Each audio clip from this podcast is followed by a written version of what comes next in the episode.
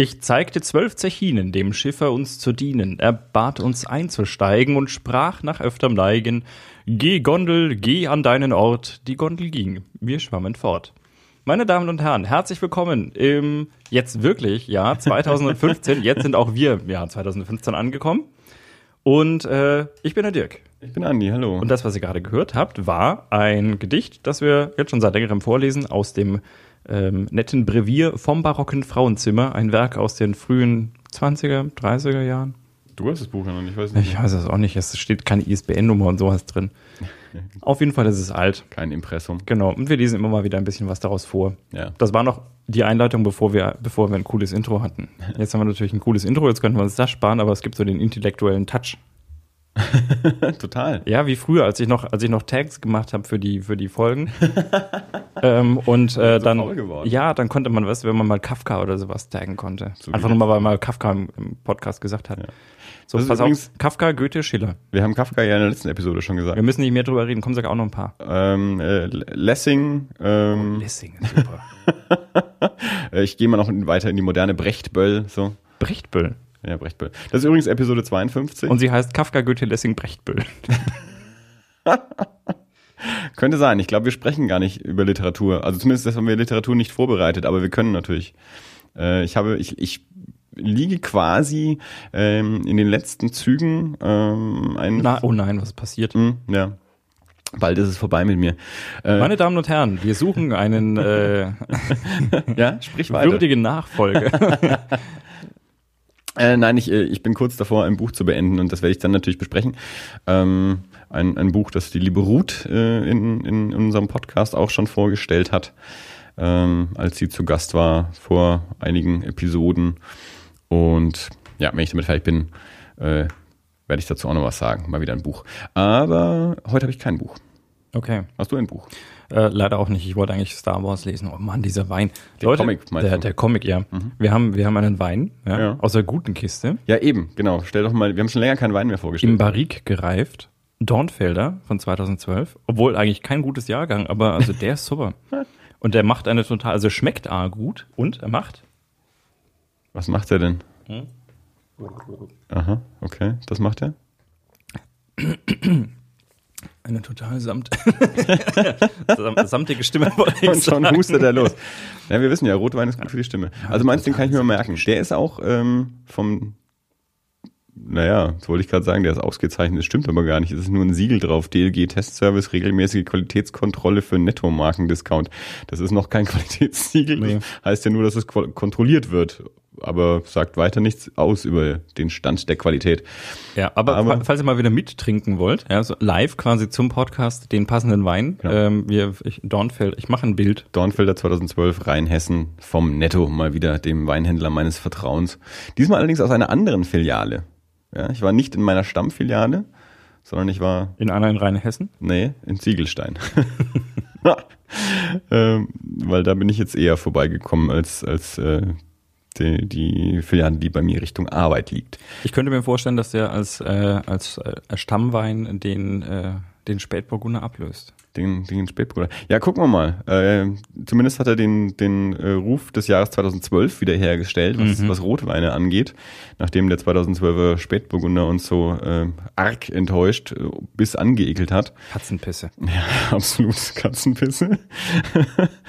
ähm, also meinst du, ich soll mal ein paar, paar Flaschen davon? Ich find Nicht, den- dass der auch den- direkt dann wieder durch den 14er abgelöst wird, der dann wieder kacke ist. Ah. Ja, ne, das wäre das wär Also ich schau mal, ob ich ein paar Flaschen von dem 12er krieg. Der kostet auch ein bisschen mehr als der Spätburgunder. So zwei, zwei Euro mehr oder so. beteilige mich auch gerne. Oder wir, haben doch, auch mal ein paar Flaschen mit. wir haben noch äh, diese unglaublichen Flatter-Einnahmen, Stimmt, ja. die wir noch nie angefasst haben. Da Davon können wir bestimmt mal drei Flaschen Wein kaufen. mindestens. Bring ich mal mit. Ja, bring, genau. Bring, Mach ich mal. bring die mal mit, Ich habe auch ein Netto vor der Tür. damit ich auch mal weiß. Äh, Der gute rheinhessische Spät... Rhein... Alter Schwede. du kriegst Wein mehr. Wir haben doch gerade erst angefangen. zu trinken. rheinhessischer Spätburgunder. Nach Dornfeld, Alter. Ich höre jetzt auf, über Wein zu reden. Wir sind auch kein Äh, Wir, wir Wein-Podcast. suchen einen würdigen Nachfolger. Okay, also wenn also ihr zwei würdige Nachfolger Genau. quasi. Wenn, wenn jemand möchte, ja, ich- er kriegt die Zugangsdaten zum, zum FTP-Server und dann könnt ihr einfach euren eigenen Podcast hier hochladen. Ich bin mittlerweile eh nicht so häufig zu Hause. Ich habe bestimmt auch noch einen Schlüssel über, also könnt ihr ja mal ins Studio gehen und, und ähm, Hm. das alles übernehmen, mit zwei neuen. Das wäre echt total lustig, wenn wir einfach irgendwelche zwei Freunde uns mal hierher holen und die eine Folge aufnehmen lassen und, Wir gehen ins und, das, Kino. und das keinem sagen und die halt einfach veröffentlichen, als wäre nix. Mal schauen, ob es jemandem auffällt. und wir ja. gehen ins Kino, das schaffen wir ja sonst nie. Das stimmt.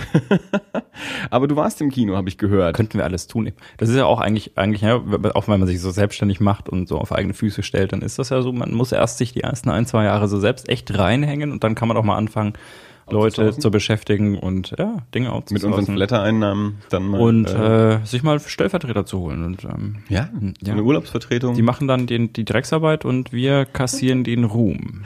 Ruhm. Ja. Apropos Ruhm, Das ist wie, wie der George Foreman Grill, weil den hat er auch nicht George Foreman erfunden, bestimmt. den hat er in mühevoller Heimarbeit in seiner Garage selber gezimmert. Äh, das klar. Patentin, Natürlich. Pa Patentin, Patent äh, Kein Wein mehr für Andi. patentiert äh, und, äh, und dann ähm, im, im, im Fernsehen äh, feilgeboten. Das glaube ich ja mal nicht. Das, das, das, Wirklich nicht. dass er Wirklich den im nicht. Fernsehen das ist, feilgeboten? Nein, das schon, aber dass, das, äh, dass George Foreman den Echt? selbst geklöppelt hat. Ich glaube, ich habe unsere Mikros heute falsch rum angeschlossen. Ah, Ungläubiger Thomas. deswegen. Alles sehr verwirrend hier. Hauptsache die Aufnahme passt. Hm. Ähm, Wird schon. ja, vielleicht. Ich hatte irgendwas gerade angesetzt und dann weiß ich jetzt aber nicht mehr. Ich nehme mal das Weinglas und setze hin. Das schadet ja nie, Weingläser ansetzen. Mhm. Das ist eigentlich immer eine ganz gute Option so. Wenn sonst nichts geht, geht immer Wein. Hm. Hm, sagt er. Ähm, ich hatte gerade schon so eine Überleitung Ja. zu War Thema gemacht, alles? die du dann direkt wieder abgeschmettert hast. Ich entschuldige mal. Nee, nee, ist ja in Ordnung. Jetzt, jetzt, jetzt traue ich mich nur nicht mehr. Aber ich habe, wollen wir vielleicht noch, ach doch, ich hatte, jetzt, jetzt fällt mir ein, was ich gerade noch sagen wollte. Apropos Ruhm, ähm, wir haben momentan 125 Twitter-Follower. Das Yay. ist äh, Höchststand. Und die meisten davon sind sogar echt. Keine Bots oder sowas meinst du? Ja, genau. Also es gibt, es gibt so vereinzelte, die, die Da ist man sich nicht sicher, ob ja, also bei manchen ist man sich sicher, dass sie nicht echt sind. Denn so, weißt schon, so irgendwelche Mhm. Single-Dating-Seiten-Einladungen. aber auch gut, wenn einem die folgen. ne? Ja, also ich schmeiß die jetzt auch nicht raus, weil irgendwie. Aber wir hatten eine ganze Phase, wo wir so um die 100 rumgekrebst sind, mal, mal, mal drüber, mal drunter. Und jetzt sind wir bei 125. Ich glaube, so schnell rutschen wir nicht mehr über die 100, außer da draußen finden sich jetzt plötzlich 30 Leute, die sagen, ha, die verarschen wir, wir entfolgen jetzt mal. Aber ja, also gerade jetzt so über die, die Weihnachtszeit sind so nach und nach wieder ein, ein paar dazugekommen. wir Jetzt gerade bei 125 stehen. Also wenn die Folge rauskommt, das dauert ja jetzt noch ähm, acht Tage. Ähm, vielleicht sind wir dann schon mehr, vielleicht auch wieder weniger. Aber jetzt aktuell zum Zeitpunkt Aufnahme am 8. Januar 125. Eine schöne, quasi runde Zahl. Genau. Eine Null dahinter wäre auch noch schön. Also haltet euch ran. Ja, genau. Sagt Ladet noch ein paar Freunde ein. uns anhören. Und Wir haben ja neulich wieder darüber gesprochen, dass es ja nicht so einfach ist, echte Hörerzahlen zu messen, aber so Twitter-Follower kann man zumindest messen. Und nachdem die stetig steigen, äh, gehe ich davon aus, dass das vielleicht mit den Hörerzahlen ähnlich ist, dass dann da auch immer mal wieder jemand dazukommt. Sonst würden ja wahrscheinlich nicht irgendwelche Twitter-Follower auftauchen. So viel twittern wir jetzt auch nicht. Wird sollten ein- vielleicht. Ja, könnten, könnten wir mal wieder machen. Ähm, dann lass uns doch mal direkt ein Thema einsteigen, oder? Mhm. Wenn wir schon so im, im Flow sind. Jo, Du warst im Kino. Du warst im Ausland und im Kino. richtig. Äh, So äh, wie ich war- vor einem Jahr. Genau, ja, ein Déjà-vu. Ähm, ich war in, in, in Amsterdam und war dort im Kino und haben wir den Hobbit angeschaut. Auf Englisch mit holländischen Untertiteln. Andersrum wäre es lustiger. Äh, ja, ich weiß gar nicht, ob es den, ob es den wirklich äh, synchronisiert Ich gibt. glaube, die synchronisieren nicht so wie die skandinavischen Holland, Länder ja, ja. auch. Ne? Also Holland synchronisiert allgemein nicht, außer Kinderfilme und holländische Filme und manche. Mhm. Und ja, vielleicht könnte ja der Hobbit ein mancher sein. Aber ähm, ich habe mich mit meiner Schwester unterhalten und sie hat mir auch im Vorfeld äh, die starke Empfehlung gegeben, versuch die Untertitel so arg wie möglich zu ignorieren. Ja, weil wenn du einmal so. anfängst, äh, Gandalf mit, mit der Stimme von Alfred Jodokus Quack äh, im Kopf zu haben, wie er diese Sätze sagt, dann äh, ist, ist, ist durch. Aber wenn sie dir das vorher nicht gesagt hätte, wärst du vielleicht gar nicht. Ja, natürlich. Rosa Elefanten, klar. Ich werde ja im Februar in Amsterdam sein und äh, habe ähm, gesagt bekommen, dass es dort ja ein, ein Filmmuseum gibt mit angeschlossenem Kino, das auch so Programmkino macht. Also Okay. zum einen aktuelle äh, Filme, vor allem auch aktuelle holländische Filme, aber eben auch so Sachen wie Vom Winde verweht laufen da irgendwie aktuell. Hm. Da werde ich mal gucken, wenn ich im Februar dort bin, wie das Programm ist, ob ich da vielleicht einen, einen flotten Film mir im, im Museumsprogramm anschauen kann. Aber du gucktest jedenfalls äh, den, den Hobbit, Hobbit, Teil 3, wie auch immer der Titel von dem Film ist, ich weiß es nicht. Äh, Battle of the Five Armies. Ah ja, richtig, genau.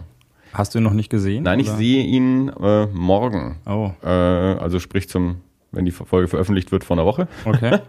aber nein, ich habe ihn noch nicht gesehen. Dann geh doch mal so. Das lang, macht aber gar nichts. Geh doch mal so lange in die Küche und äh, du kannst dir dann nächste Woche meine Rezension anhören. Du weißt ja, mein, du weißt ja, mein Motto ist Spoil Me Anything. Ich ja. habe außerdem das Buch gelesen und die anderen zwei Filme gesehen. Ich glaube nicht, dass die Überraschungen allzu groß sein werden. Naja, also gerade beim Hobbit ist es ja schon so, dass man die Buchvorlage recht großzügig ausgelegt hat. Äh, okay, also wenn jetzt nicht irgendwie die sieben Zwerge, also die von Schneewittchen meine ich, so. äh, plötzlich plötzlich da jetzt äh, in, in, die, in die Rollen der anderen Zwerge schlüpfen, äh, weiß ich nicht, wie groß die Überraschung werden kann. Nee, nein, vermutlich nicht. Ne? Also von mir aus äh, darfst du alles erzählen, wonach dir ist. Du musst ja. dich nicht zurückhalten. Nee, ich weiß auch gar nicht, ob ich so viel dazu sagen kann tatsächlich. Also wir hatten uns ja, glaube ich... eine kurze Folge. Äh, was? Es wird eine kurze Folge, sage ich. Naja, gut, ich könnte jetzt hier die, die, die Peter Jackson-Strategie fahren natürlich und äh, das Ganze künstlich aufblähen. Ja, aber dann müssten wir erst, äh, dann müssten wir in nächste Folge weiterreden. Drei Stunden über einen Film reden, der, oder vier Stunden über einen Film reden, der drei Stunden gedauert hat und der eigentlich auch in einer halben erzählt wäre. Ja.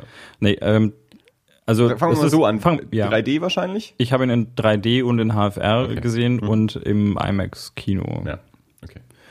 Und genau. Über 3D HFR haben wir vor genau einem Jahr ja. im Zuge von Hobbit 2 schon mal sehr ausführlich gesprochen. Wobei ich tatsächlich, also ich fand ihn nicht ganz so schlimm. Mhm. Also beim ersten Mal ist es mir, ich weiß nicht, ob es mir da stärker aufgefallen ist. Ich bin mir auch nicht sicher, ob ich ihn beim ersten Mal, ich glaube, es war auch 3D ob mir vielleicht das HFR in 2D irgendwie mehr aufgefallen wäre, das kann ich nicht mehr sagen, da müsste ich jetzt in die alte Folge reinhören. Ich fand es nicht ganz so störend und ich habe mich äh, zwischenzeitlich gefragt, ob Andres äh, Prophezeiung eintritt und man sich einfach daran gewöhnt irgendwie. Ja. Ähm, und dass es beim, einfach nur beim ersten Mal so unglaublich irritierend war und man das mittlerweile auch, äh, ja, wo man vielleicht auch die eine oder andere Blu-ray mal irgendwo gesehen hat, die ja auch ja. Gestochen, gestochen scharf sind, ob man sich da vielleicht einfach ein bisschen mehr dran gewöhnt und dann ist halt von, von Blu-ray auf, äh, auf HFR und mhm. so also auch nicht mehr so der große Schritt. Ja.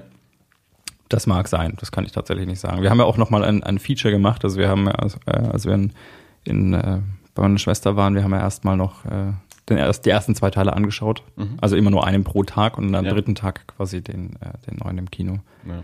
Und die waren, also von der Auflösung ja dann Blu-ray-Qualität. Mhm. Und insofern, äh, ja, ich weiß nicht, also es ist mir nicht so störend aufgefallen. Ähm, zum Film selbst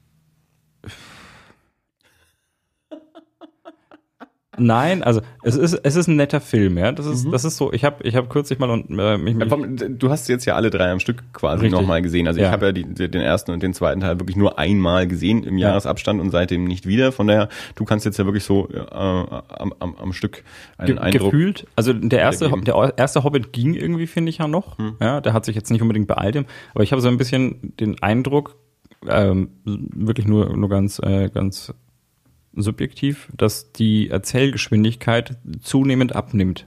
Ja. Im, äh, im, vom, vom ersten zum dritten Film. Und äh, also wir hatten uns ja schon mal darüber unterhalten, auch dass der, dass für den dritten Film eigentlich gar nicht mehr viel übrig bleibt als eine ja. große Prügelei. Ja, äh, Im genau. Endeffekt ist es das. Das war ja das, wo, wo also wir waren ja nicht gemeinsam im Kino, aber wir hatten, glaube ich, eine ähnliche Reaktion. Also mhm. mir ging es ja so mit, mit Leuten, mit denen ich im Kino war, dass wir gesagt haben, was soll denn jetzt noch kommen? Es kommt doch nur noch Schlacht. Ich dachte ja, der zweite Teil hört früher auf. Mhm. Ich dachte nicht, dass er so weit geht, äh, wie er ging. Weil ich dachte, das muss dann auch für den dritten Teil was übrig bleiben. Und dann ist der Film aus äh, und ich dachte mir, dann kommt im zweiten Teil jetzt ja wirklich nur noch Schlacht, sonst bleibt ja nichts übrig. Ja. Aber der trägt es ja auch im Titel. Richtig, ja, aber im Prinzip es läuft wirklich genau darauf raus. Es ist halt äh, die Schlacht. Er ist ja auch der, der kürzeste von den drei Teilen, habe ich mir sagen lassen. Ja gut, ich weiß nicht, kann gut sein, ist aber immer noch lang genug. also das ja noch weniger passiert. Das ist, äh, das ist kein, äh, kein, auch kein. Ähm, man hätte jetzt auch sagen können, okay, der Hobbit ist ja sein generell ein kürzeres Buch. Wir machen jetzt einfach mal drei Filme. A, sagen wir mal großzügig 110, 120 Minuten vielleicht. Ja gut, das ist ja eine Diskussion, die, die wir schon seit Jahren ja führen. Dann hätte er von mir auch aus drauf, darauf hin mal auch daraus machen können. Urspr gesagt, ursprünglich waren es ja mal zwei Teile geplant und zweimal 90 Minuten hätten wahrscheinlich auch gereicht. Ja. Äh, aber dreimal zwischen zweieinhalb und drei Stunden oder was sie gehen. Also Sehr schön finde ich ja dann auch immer noch jetzt auf DVD sind ja dann auch wieder die, die Extended Cuts irgendwie rausgekommen, ähnlich wie bei Herr der Ringe damals. Und jedes Mal, wenn ich Werbung dafür jetzt gesehen habe, vom, vom zweiten Teil, jetzt in der, in der noch längeren Fassung, sage ich, ich hätte gern die kürzere Fassung. Ich will nicht die längere Fassung, sondern ich will eigentlich äh, alle drei Teile runtergedampft so auf, auf einen. Also äh, ich habe mich kürzlich, äh, hatte ich mich mit, äh, mit der Freundin unterhalten, da ging es irgendwie so darüber, was, was, was für Filme muss man später mal den Kindern zeigen. Oh. Und äh, naja, weil, was, oder was heißt, was muss man, aber ich finde, Ja, es ja. gibt halt mittlerweile schon so ein paar Sachen, die kann man gut zeigen. Also sowas wie, wie ich in meiner Kindheit halt das, das letzte Einhorn Mhm. zum 125. Mal gesehen habe, jedes Mal aus der Videothek ausgeliehen und ähm, obwohl der Film echt gruselig war damals. Den zweimal im Kino gesehen. Ja. Ähm, genauso ähm, überlege ich mir halt heute, okay, wir haben jetzt auch die Möglichkeiten, wirklich, äh, also schöne und gute Filme. Und keine Ahnung, ob das jetzt dann Harry Potter ist, was ja schön anzuschauen ist. Man kann jetzt über den, den Inhalt und dergleichen äh, äh, natürlich streiten. Es ist kein Haneke. Gut, Aber die es ist- Kinder werden auch irgendwann mal älter, dass sie dann vielleicht auch mal Haneke anschauen. Ja, nein, aber also es sind, ich finde, das sind schön gemachte Filme tatsächlich einfach. Ja. Und ähm, da, genauso auch Herr der Ringe, ja, oder den, den Hobbit könnte man da jetzt äh, durchaus auch mit reinnehmen. Inwieweit der dann tatsächlich für, für kleinere Kinder schon geeignet ist, ist jetzt die Frage. Ja, aber das äh, gut, das ist auch bei, bei Herrn der Ringe, beim Hobbit, also das, Ja. äh, beim ähm, Harry Potter wollte ich sagen.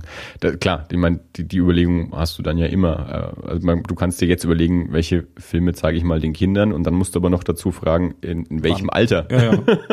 Und also Und da- das, Entschuldigung, Entschuldigung, ich nochmal ganz kurz Ja. unterbreche, aber das ist ja auch so ein kulturelles Ding. Also ich merke es immer wieder, die, die Amerikaner, die zeigen ihren Kindern ja viel früher ganz andere Filme, also wo, wo die amerikanischen Kinder erschießen ihre Eltern ja auch regelmäßig mal im Supermarkt. ja, aber auch, Naja, ist doch wahr. Also ganz, ganz ehrlich. Also aber auch andere, ähm, also auch, auch ver- vernünftige äh, Eltern äh, haben zum, trotzdem keine Schwierigkeiten. Es geht ja nicht nur jetzt um irre brutale Filme, aber es geht ja schon mal bei sowas wie Gremlins los. Also zeige ich das einem Fünfjährigen oder zeige ich das einem Zehnjährigen? ja. Aber da, da haben wir natürlich auch die Diskussion, ich habe es neulich auch gesagt, die FSK gehört ja sowieso mal reformiert, äh, dass, dass, wie ich ja immer sage, die, die Harry Potter-Regel, äh, seit Harry Potter 2 oder 3 gilt ja für die FSK die Regel, dass ähm, Filme ab 12 auch Kinder ab 6 reingehen dürfen, wenn ein Elternteil dabei ist, dabei ist. Und der Sprung zwischen 6 und 12 ist ja doch relativ, ne? Ja. Also schon ganz, äh, ganz flott. Und wenn man sich dann überlegt, der Sprung zwischen 16 und 18 ist jetzt nicht so groß. Ja? Ähm, und da darfst du aber dann nicht mit deinen Eltern rein, wenn du 16 bist, sondern da bleibt die Regel ja strikt. Ja?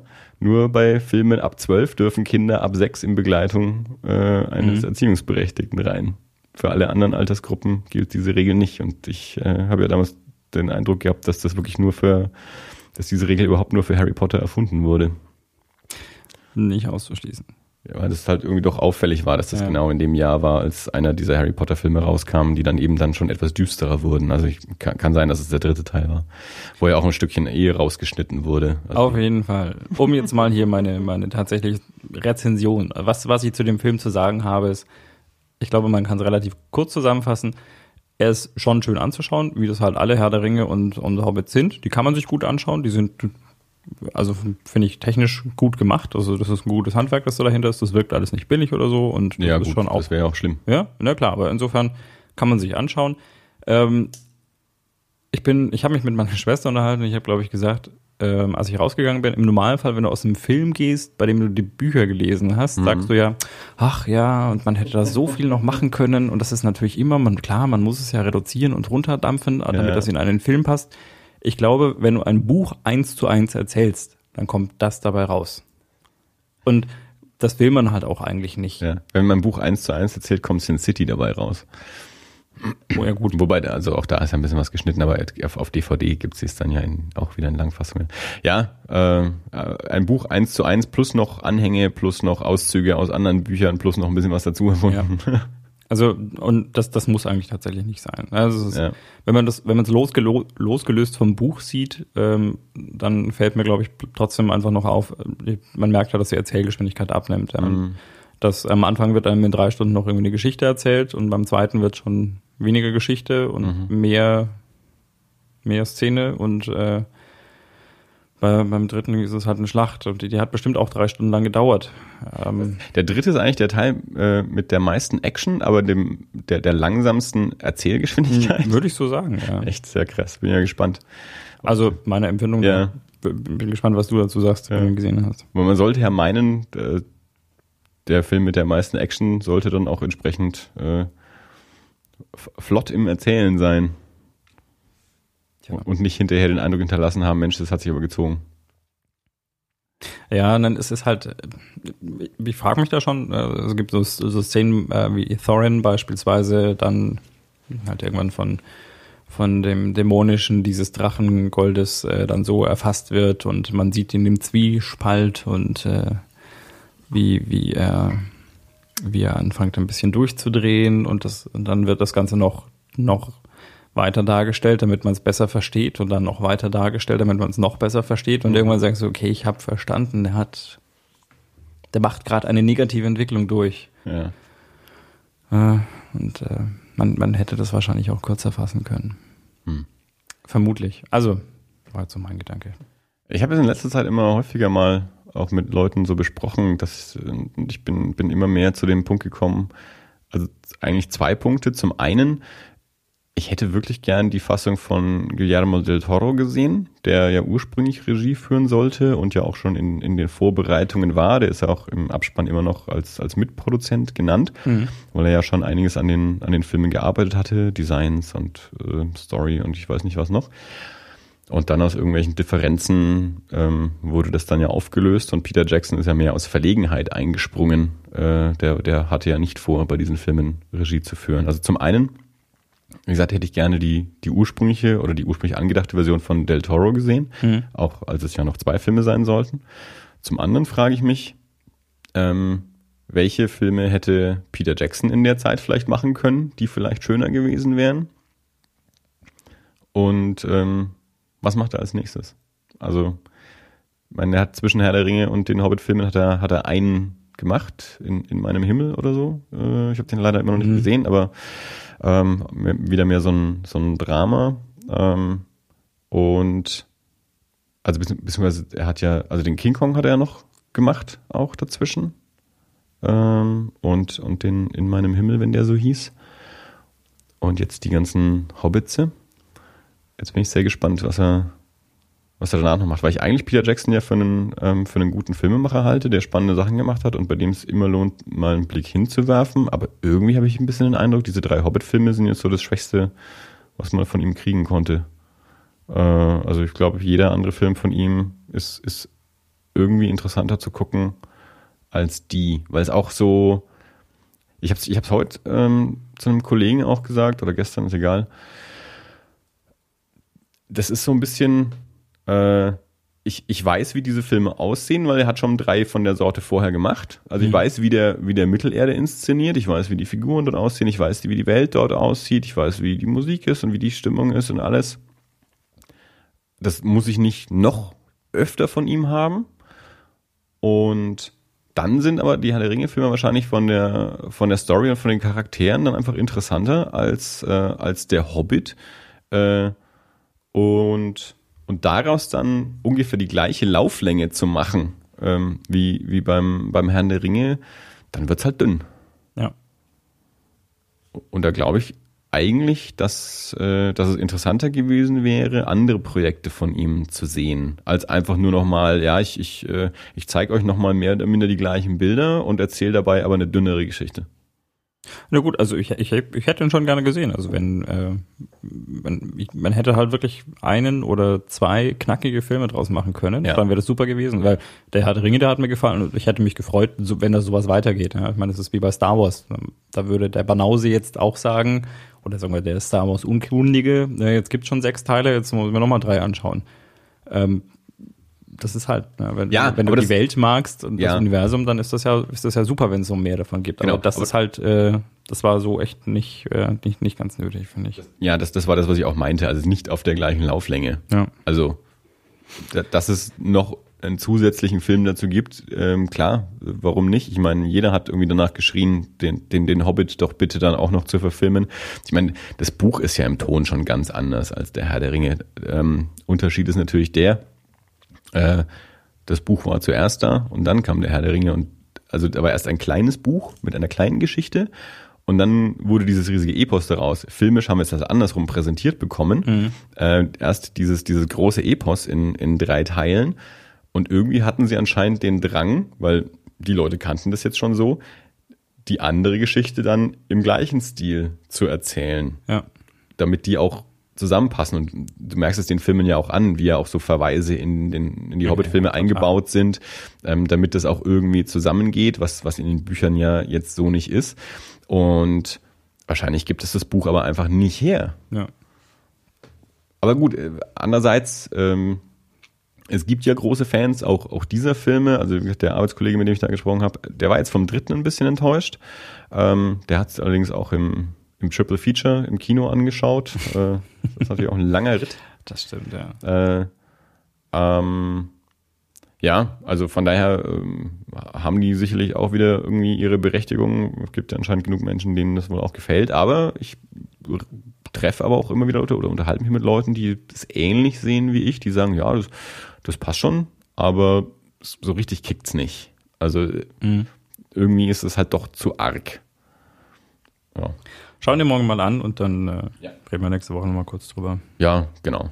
Werden wir dann einfach nochmal mal schauen. Ich habe jetzt schon von ein paar Leuten ein bisschen was erzählt bekommen. Mhm. Ähm, ich habe ja auch neulich schon mal gesagt, ich, ich halte es mehr für für lästige Pflicht, den anzuschauen, als dass ich mich wirklich drauf freue. Wobei ich, also ich freue mich schon, also an sich, weil ich mich auf Kino freue und ähm, auch so ein bisschen auf, auf großes Kino, also eben mit, mit tollen großen Bildern, wo sich auch eine echte Leinwand lohnt. Ähm, soweit ich das jetzt gesehen habe, schauen wir ihn in 3D HFR Atmos und ich glaube, ich habe noch keinen Atmos gesehen. Okay. Was dann irgendwie auch ganz lustig ist, den ersten Teil habe ich in 2D gesehen, den zweiten Teil dann in 3D HFR und den dritten Teil dann in 3D HFR Atmos. Also ich kann jedes Jahr was über neue Technik erzählen. äh, ich, hast du schon mal Atmos geguckt? Äh, ja, habe ich. Allerdings äh, war, glaube ich, ich weiß nicht mehr genau, was es war. Ja. Ähm, war jetzt wieder so, wir haben ja hier in Nürnberg dieses Deluxe-Kino. Ja. Und ähm, da, da hatten sie in einem Deluxe hatten sie als erstes Atmos installiert und ich wollte ja. damals unbedingt reingehen, weil halt irgendein Action- oder Science-Fiction-Film drin lief. Ja. Und jetzt hatten wir kürzlich überlegt, ob wir ins äh, Deluxe-Kino gehen, weil uns äh, jemand davon erzählt hat. Also für, für die Unkundigen, äh, wir haben hier das Cinecittà, also hier einen riesigen Kinokomplex und die haben jetzt äh, einige Deluxe-Säle, das heißt mit äh, zwei Meter Beinabstand und Sesseln, wo die Füße automatisch hochgelegt werden und man kriegt Getränke an Platz serviert und dafür kostet es ganz ungefähr das Doppelte. Ähm, und äh, das Einzige, was jetzt im Moment dort läuft, ist, glaube ich, der Hobbit mhm. und äh, der, der, der Schweiger-Film Honig, irgendwas mit Honig. Honig im Kopf. Honig im Kopf. Und das ist tatsächlich ein Film, den brauche ich mir nicht in Atmos anschauen. Nee. Ja, und ich glaube, ähnlich war es bei dem Film, den ich damals in einem Atmos-Kino gesehen habe. Das war einfach mhm. einer, da war, der Trailer war super mhm. am Anfang, mhm. ähm, weil der halt dann ja, so wie diese alten, äh, wie, wie die Dolby Digital Trailer, die wir früher ja. hatten. Ja. Aber ähm, ja, also der Film hat es nicht so hergegeben, ja. dass man da, okay. dass man das hätte sehen müssen. Also ich habe auch schon von ein paar Leuten mittlerweile eben auch mal erzählt bekommen. Ich glaube im, im Zuge vom zweiten Hobbit, ähm, die die mir dann so gesagt haben, dass es eben sehr also schon, schon sehr lohnenswert war, den, den Ton so zu hören. Jetzt weiß ich gar nicht mehr, ob du das warst oder irgendwer anders, äh, der, der mir erzählt hat, er oder sie dachte, dass der, der Sitznachbar eingeschlafen ist, weil, weil das Schnarchen von, von irgendeiner Figur im, im, im Film. Das war nicht. Ja, ich, ich glaube, es war beim, beim, beim zweiten Hobbit. Also irgendeine Figur pennt und schnarcht und das mhm. Schnarchen wirkte dann eben wirklich so wie, es ist neben mir und ja. Also ich glaube, wenn ich das heute richtig recherchiert habe, wir sehen morgen in Atmos und dann mal gucken, ob ich da ob ich da was was So mal drauf zu achten, würde mich interessieren. Ja, ich bin ja, also ich weiß es nicht so genau. Ich habe von mir immer den Eindruck, ich bin, ich bin was was Akustik und Audio angeht, nicht nicht ganz so getrimmt. Ähm, deswegen ich muss mal, ich muss mal drauf achten morgen, ob mir ob mir wirklich aktiv ein Unterschied auffällt äh, ähm, oder oder ob es ein bisschen an mir vorbeigeht. Also ich, ich, ich werde berichten äh, von, von meiner ersten Atmos-Erfahrung. Das ist mir in Holland aufgefallen, die waren extrem laut. Also in der Werbung, ja, nee, der, der, der Film, also der komplette Ton, also auch schon Ja. in der Werbung, das hat richtig teilweise wehgetan und auch Ja. äh, gerade jetzt in den, in den Kampfsequenzen ähm, haben sich Leute um mich rum, die, haben sich wirklich die Ohren zugehalten, weil es Mhm. wirklich schmerzhaft laut war. Und das war, Hat der Didi jetzt einen Job in Holland? das war, das war letztes Jahr schon, äh, erinnere mich, dass es ähnlich war. Ich weiß Ja. nicht, ob es ein holländisches Ding ist oder ob die da einfach in dem, in dem Kino den Ton best- Ja. besonders laut drehen, aber das war echt äh, unangenehm, wirklich. Kann schon sein, dass Ein die einen so einen Vorführer haben, wie, wie, wie der Didi damals, der auch mal gesagt hat, ja, es muss schon knallen. Ja, knallen ist okay, aber also es darf, man darf schon auch spüren, aber Ja. es soll halt nicht wehtun und das war wirklich, also gerade die Höhen, das war wirklich unangenehm einfach. Hm. Und ähm, ja, also ein bisschen Vielleicht ist der Saal einfach scheiße ausgesteuert. Man weiß es nicht. ja. Gut, also ähm, nochmal ein, ein, ein, ein kurzes abschließendes Fazit zu allen drei Teilen insgesamt so.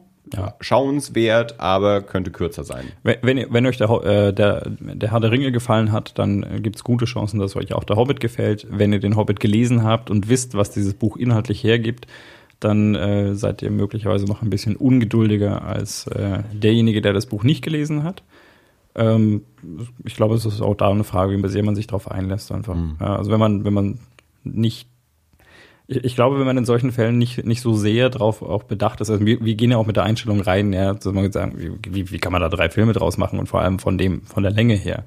Wenn, wenn man das nicht weiß und wenn man das nicht tut und wenn man sich einfach drei Filme über einen Hobbit anschaut, dann äh, fällt es einem vielleicht auch leichter, die Filme ähm, gut zu finden oder mehr Spaß damit zu haben.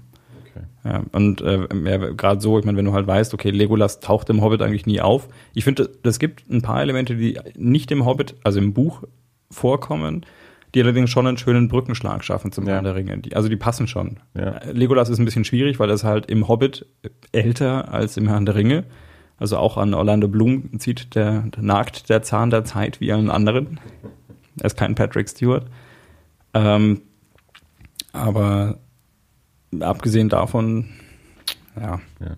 Nee, also kann man, kann man sich auf jeden Fall anschauen, aber ja, also der, der Herr der Ringe ist schon, ist schon schöner, schon besser. Ja, gut, der gibt halt einfach inhaltlich Ja, mehr her. klar. Ähm, weil du Deluxe-Kino gesagt hast, ich habe mir nämlich auch neulich mal so angeschaut, was aktuell im Deluxe-Kino Deluxe-Kino Deluxe-Kino äh, läuft und äh, stellte auch fest, naja, es, ist- es ist wohl nur der Hobbit. Denn ähm, auch ich war im Kino äh, in der jüngeren Vergangenheit und ich habe mir Exodus angeschaut. Exodus, Götter und Könige. Der neue Film von Ridley Scott. Den wollte, Entschuldigung, den wollte die Freundin unbedingt sehen. Ich stehe so auf Bibelfilme. Ta tatsächlich? Nein. Äh, was jetzt du oder sie? Nein, sie wollte den Film gerne sehen. Ich glaube, sie hat, sie hat gefragt, ob, äh, ob mir verkaufbar wäre, dass ein Typ, der ähm, allein Kraft seines Willens das Wasser teilt, äh, ob das als Science Fiction für mich klassifizierbar Superheld. wäre oder als Superheld. Ja. Also du hast ein Problem mit Bibelfilmen. ja, was hast du ein Problem mit? Ja, vielleicht, ich weiß es nicht. Ben Hur ist nicht so deins. Ist ja kein Bibelfilm, aber hat natürlich einen großen biblischen Anteil. Ich glaube, ich habe, glaub, oder Monum sind's, also sind es wirklich Bibelfilme oder sind es Monumentalfilme? Oder? Äh, Ja, so ein bisschen. Ich weiß, ich weiß nicht. Ich glaube, Also, Ben, Hur habe ich mir wirklich wegen der Armbanduhr angeschaut. Ja, gut, als ich Ben Hur das erste Mal gesehen habe, wusste ich nichts von der Armbanduhr. Das hat lange gedauert, weil ich war klein. äh, ne, nicht, worauf ich gerade hinaus will, ist, ist Ja. die Frage, äh, kannst, kannst du generell mit so äh, quasi historischen, groß ausgestatteten Kostümdingern irgendwie nichts anfangen? Oder geht's wirklich um, um inhaltlich biblischen äh, Kram, den ich glaube, du nicht so gern es geht, guckst? geht wirklich eher so um inhaltlich biblischen Mhm. Kram. Also in dem Moment, in dem jemand das Wasser teilt. Also ich, ich möchte ja nicht ähm, Kraft, Kraft In meines. dem Moment, wo äh, jemand das Wasser teilt.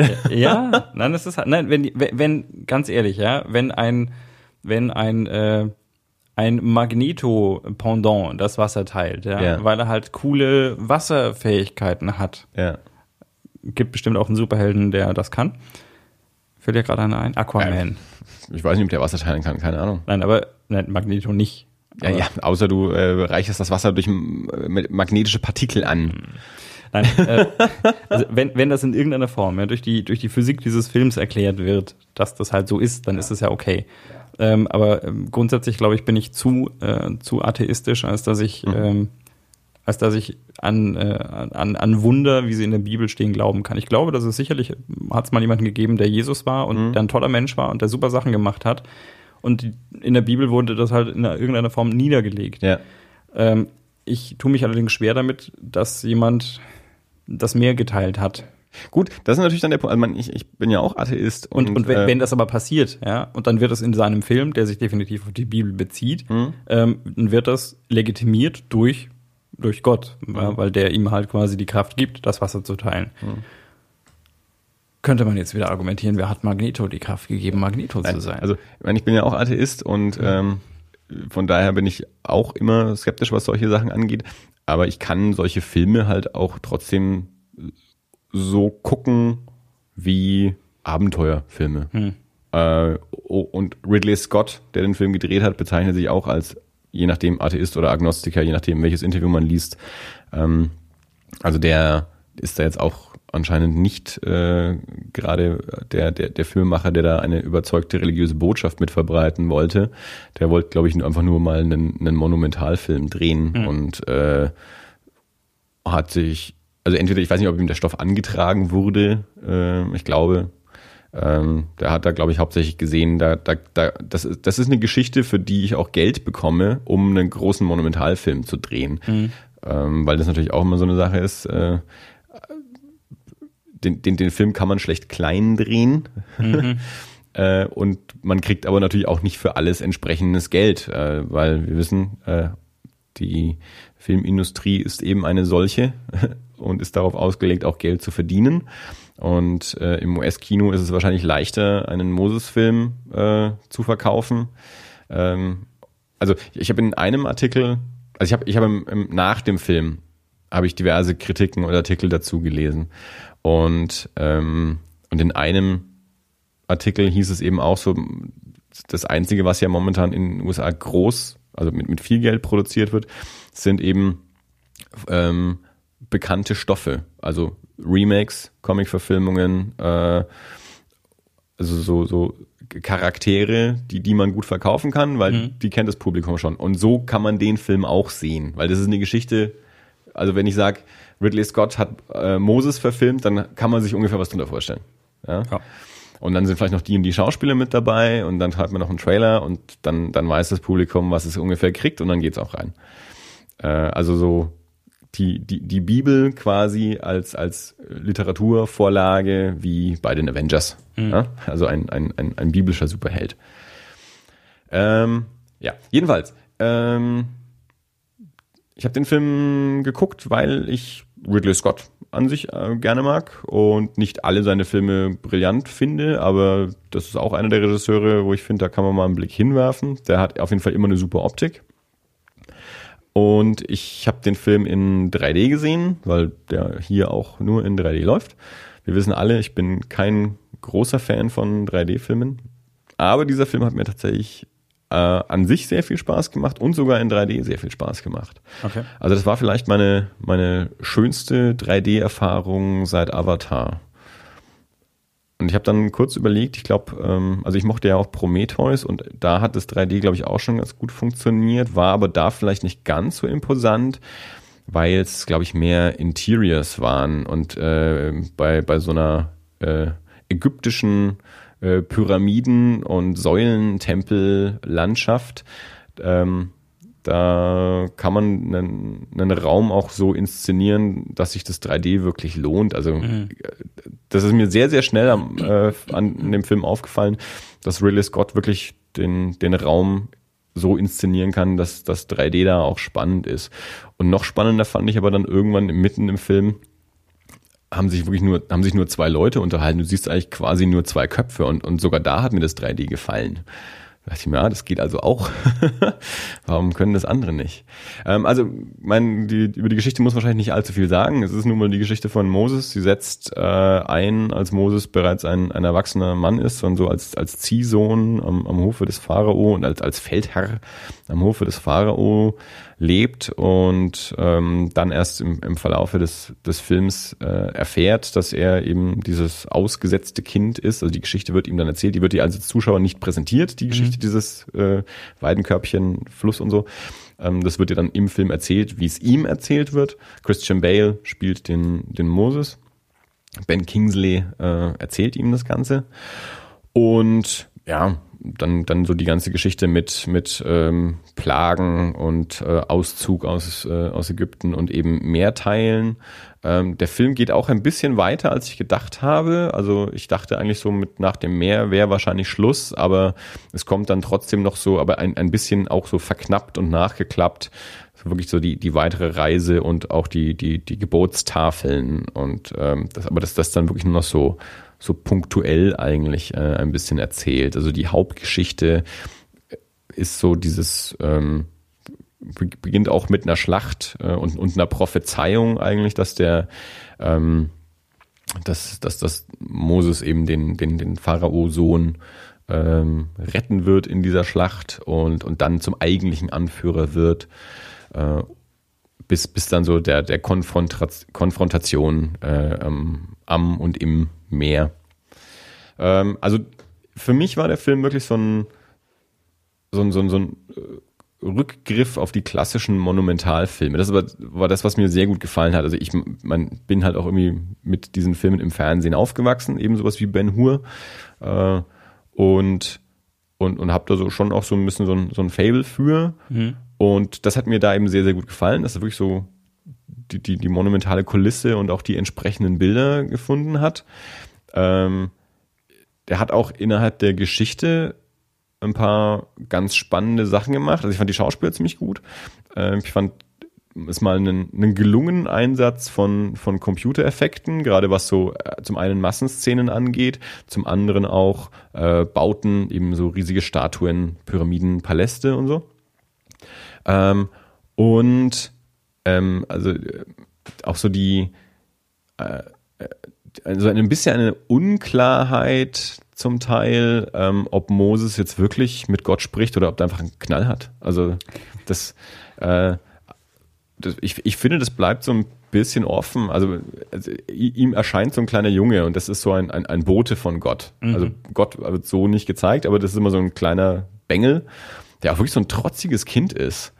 Und das fand ich eigentlich ganz cool, so, so, so quasi Gott, so als, als trotziges Kind, so nach dem Motto, aber ich will aber und jetzt bringe ich die dann eben alle um, so ungefähr, wenn die nicht so wollen wie ich. Und, so. Ähm, und das fand ich eigentlich ganz cool und, und dann siehst du eben auch ähm, Moses öfter, wie er so, also er wird beobachtet, wie er dann eben alleine irgendwie dasteht und sich mit diesem Jungen unterhält. Du siehst aber den Jungen nicht. Also sprich, er steht irgendwie mhm. alleine am Strand oder alleine irgendwo und, und schimpft vor sich hin. Und andere Leute sehen das und wundern sich, was ist mit dem los. Mhm. Äh, und so ging es mir dann eben auch als Zuschauer, dass es für mich da jetzt nicht so ganz klar wurde, soll er da jetzt wirklich mit Gott sprechen oder, oder ist das mehr so ein, so ein Ding, was in seinem Kopf passiert?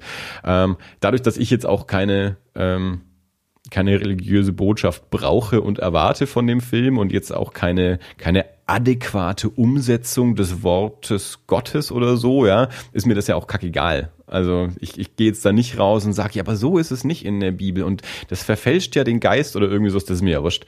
Ich will ja einfach einen spannenden Film präsentiert bekommen. Ähm, ich fand den, den Darsteller von dem äh, von Ramses äh, total geil. Joel Edgerton heißt der, glaube ich. Ähm, ich wusste nicht, wirklich, wer er ist. Ich habe es dann hinterher recherchiert, habe dann festgestellt, ich habe den schon gesehen, auch in Filmen, zum Beispiel in dem Film ähm, The Warrior mit, mit Tom Hardy und ihm. Ähm, ein bisschen so, so, so, so eine Brüder äh, Konkurrenzgeschichte im, im, im ähm, im Milieu des, des ähm, wie heißt's, ähm, Ultimate Fighting heißt, glaube ich, äh, mhm. Mixed Martial Arts ja. Ding irgendwie.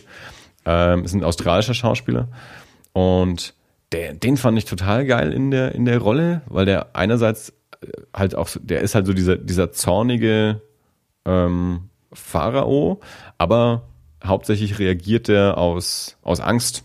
Mhm. Äh, und, und der hat so eine, der hat so eine Traurigkeit in den Augen, die ich total geil fand. Äh, und dann kriegt er ja auch das Kind und dann eben bei dieser Einplage stirbt ihm ja dann auch der, das, das Kind weg und so. Und also so ein bisschen so, so, so ein Hin und Her zwischen, zwischen äh, traurig und ängstlich und daraus dann aber so zornig und wütend. Also den fand ich echt gut. Ähm, und auch Christian Bale fand ich mal wieder äh, recht gut. Von dem war ich ja früher großer Fan. Ich finde, mittlerweile schwankt der arg. Ähm, den fand ich da jetzt mal wieder gut, wobei auch er jetzt dann nicht die Erleuchtung war, wie jetzt Joel Edgerton für mich da geglänzt hat. Ähm, also ich, ähm, ich habe da für mich echt, ein, also ich, ich, ich habe häufig in dem Film mich total gefreut, also wirklich gefreut über, über Bilder. Ähm, ich fand ihn in der zweiten Hälfte nicht ganz so stark wie in der ersten. In der zweiten ist er für mich ein bisschen auseinandergegangen.